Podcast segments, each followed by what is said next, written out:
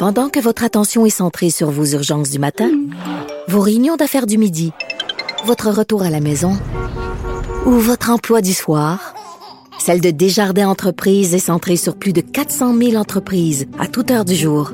Grâce à notre connaissance des secteurs d'activité et à notre accompagnement spécialisé, nous aidons les entrepreneurs à relever chaque défi pour qu'ils puissent rester centrés sur ce qui compte, le développement de leur entreprise.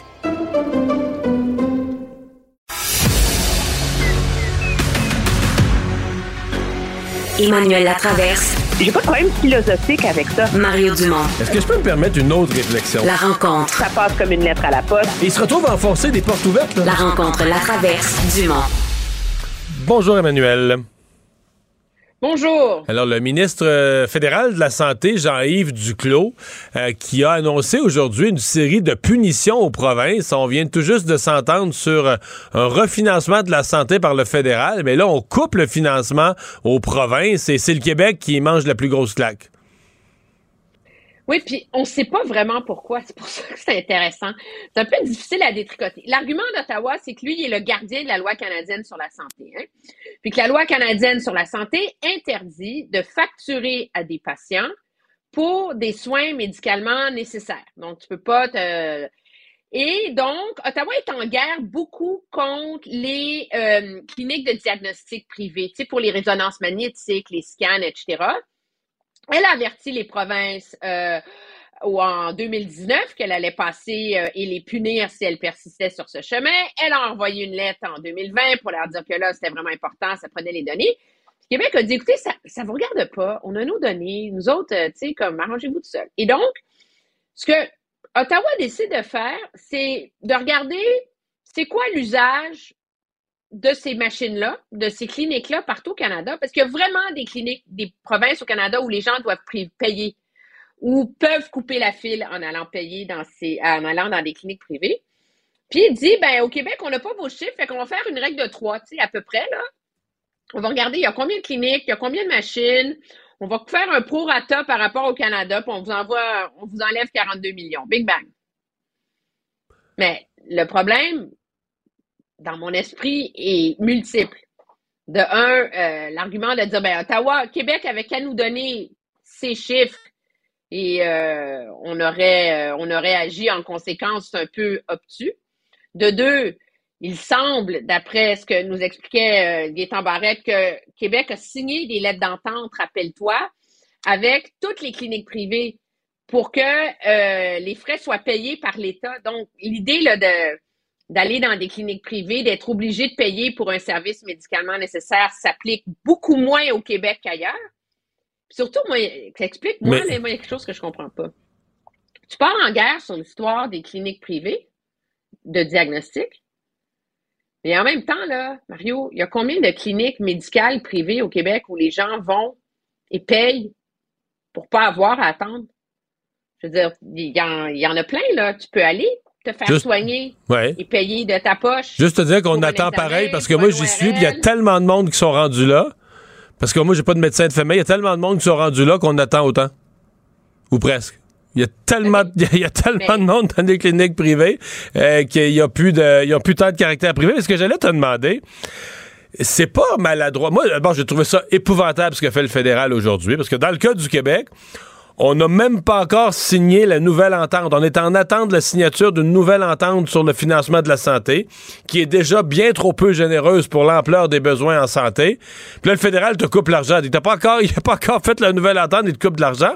Mais ce que je trouve, euh, ce que je trouve terrible là-dedans, le principe que je trouve terrible là-dedans, c'est que Justin Trudeau et le fédéral, qu'est-ce qu'ils disent aux provinces depuis un certain temps? Partagez-nous les données. Puis là, tu dis, OK. Le partage des données, moi, je pensais que c'était pour améliorer le système de santé, mais finalement, euh, c'est comme les postes de police chinois, c'est pour nous surveiller, pour surveiller ce que font les provinces en vue de couper le financement. Fait que les données que le fédéral veut partager, c'est pas dans un esprit des meilleures pratiques d'améliorer la santé. Ah, tu mélanges tout! Tu ouais, ouais, ouais, ouais, ben, justement, je mélange tout, oui. Des fois, il faut tout mélanger. Je veux dire, c'est. Tout est obtus là-dedans. Parce que, de un, je veux dire, l'argument de dire on va approximer combien Québec est fautif parce qu'on n'a pas de données et on va la charger n'importe quoi, c'est pas très sérieux. De deux, tu t'attaques à l'élément du privé qui est le moins présent au Québec, parce que vraiment, semble-t-il, au Québec, la majorité des services dans les cliniques de diagnostic privés sont payés par la RAMQ, parce que ça sert à désengorger les listes d'attente. Tu n'oses pas avoir le débat sur les vraies cliniques privées qui facturent aux gens. Et tu fais ça dans tout le débat sur les données. Finalement, qu'est-ce que ça nous dit, ça? Ça nous dit, Mario, que c'est juste la politique. Parce que c'est quoi le problème du gouvernement fédéral? C'est qu'objectivement, il ne peut pas agir sur la question du privé. Parce que, de une part, euh, il y a un jugement de la Cour suprême qui s'appelle le jugement Shaouli. Tu l'as peut-être oublié. Ah, tout à fait, je ne l'ai pas oublié. Qui, qui permet à des gens d'ouvrir des cliniques privées, de se désaffilier du réseau et d'offrir des services privés payés comptants. C'est légal au Canada, il y a un jugement de la Cour suprême qui le dit. OK? Parce que sous prétexte que être sur une liste d'attente, c'est pas recevoir des soins. Alors, de un, c'est légal. Et ça, le gouvernement fédéral n'a jamais voulu y répondre. Il ne sait pas quoi faire avec ça. OK? Donc, on n'a pas de débat là-dessus, mais on fait semblant que ça n'existe pas, tu sais. Oui, mais Emmanuel, là, il répond pas, il répond pas à Jack Metzing, parce que celui qui parle de ça depuis un mois ou deux, c'est Jack Metzing. Alors, ben oui, alors justement, alors, il peut pas agir sur, il veut pas agir sur les vraies cliniques privées il peut pas agir sur les privés financés par le public, comme toutes les cliniques et les chirurgies d'un jour qu'il y a au Québec.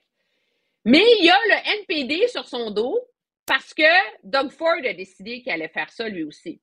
Alors là, pour donner l'illusion qu'il défend le système public et pour essayer de se prémunir contre le NPD, mais il part en guerre contre un moulin à vent, comprends-tu?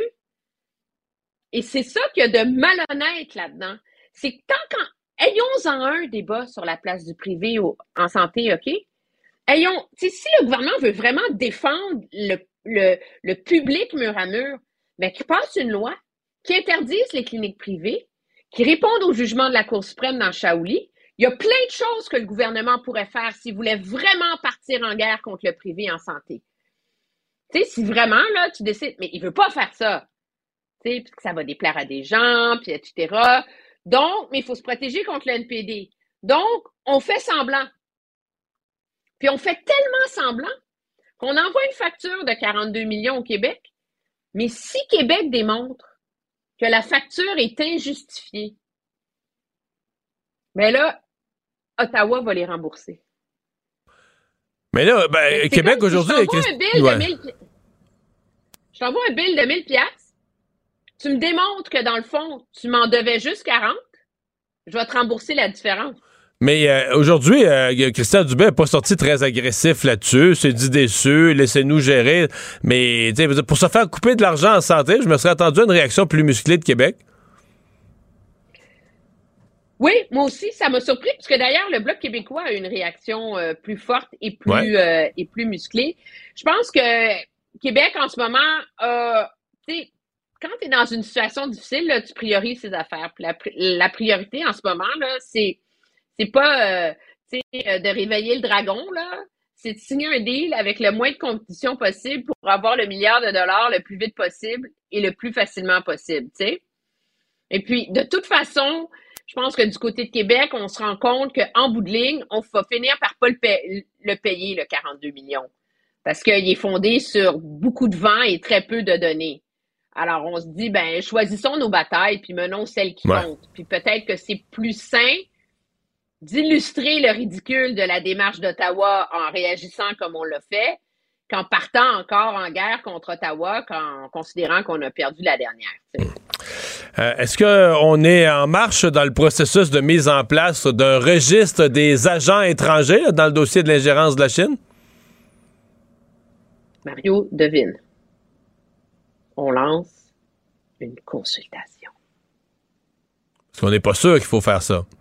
Après des années à en parler. ça fait des années qu'on en parle. Ça fait des années qu'on dit qu'on veut le Ça fait des mois qu'on dit qu'on y songe et qu'on travaille là-dessus pour le faire. Puis là, on lance des consultations. Sauf que là, on veut pour vrai. Là. Là, on veut. Là, on veut. Là, on veut vraiment. Là. Sais-tu, je suis pas sûre parce que monsieur euh, le ministre de la Sécurité publique, euh, Marco Mendicino, s'est fait poser la question ce matin. Il dit Est-ce que vous garantissez qu'au terme de la discussion, il y aura un registre Il a dit Nous, ce que nous voulons, c'est plus de transparence. Donc, c'est comme s'il réussit à encore semer le doute puis garder une porte ouverte. Pour peut-être pas le faire. Tu peux être. Ben, peut-être pas le faire, gérer ses timings. Moi, tout ça, est de, c'est de plus en plus enrobé dans des calculs d'échéanciers électoraux. Euh, donc là, on se donne, parce qu'on s'entend, on se donne jusqu'au 9 mai pour consulter.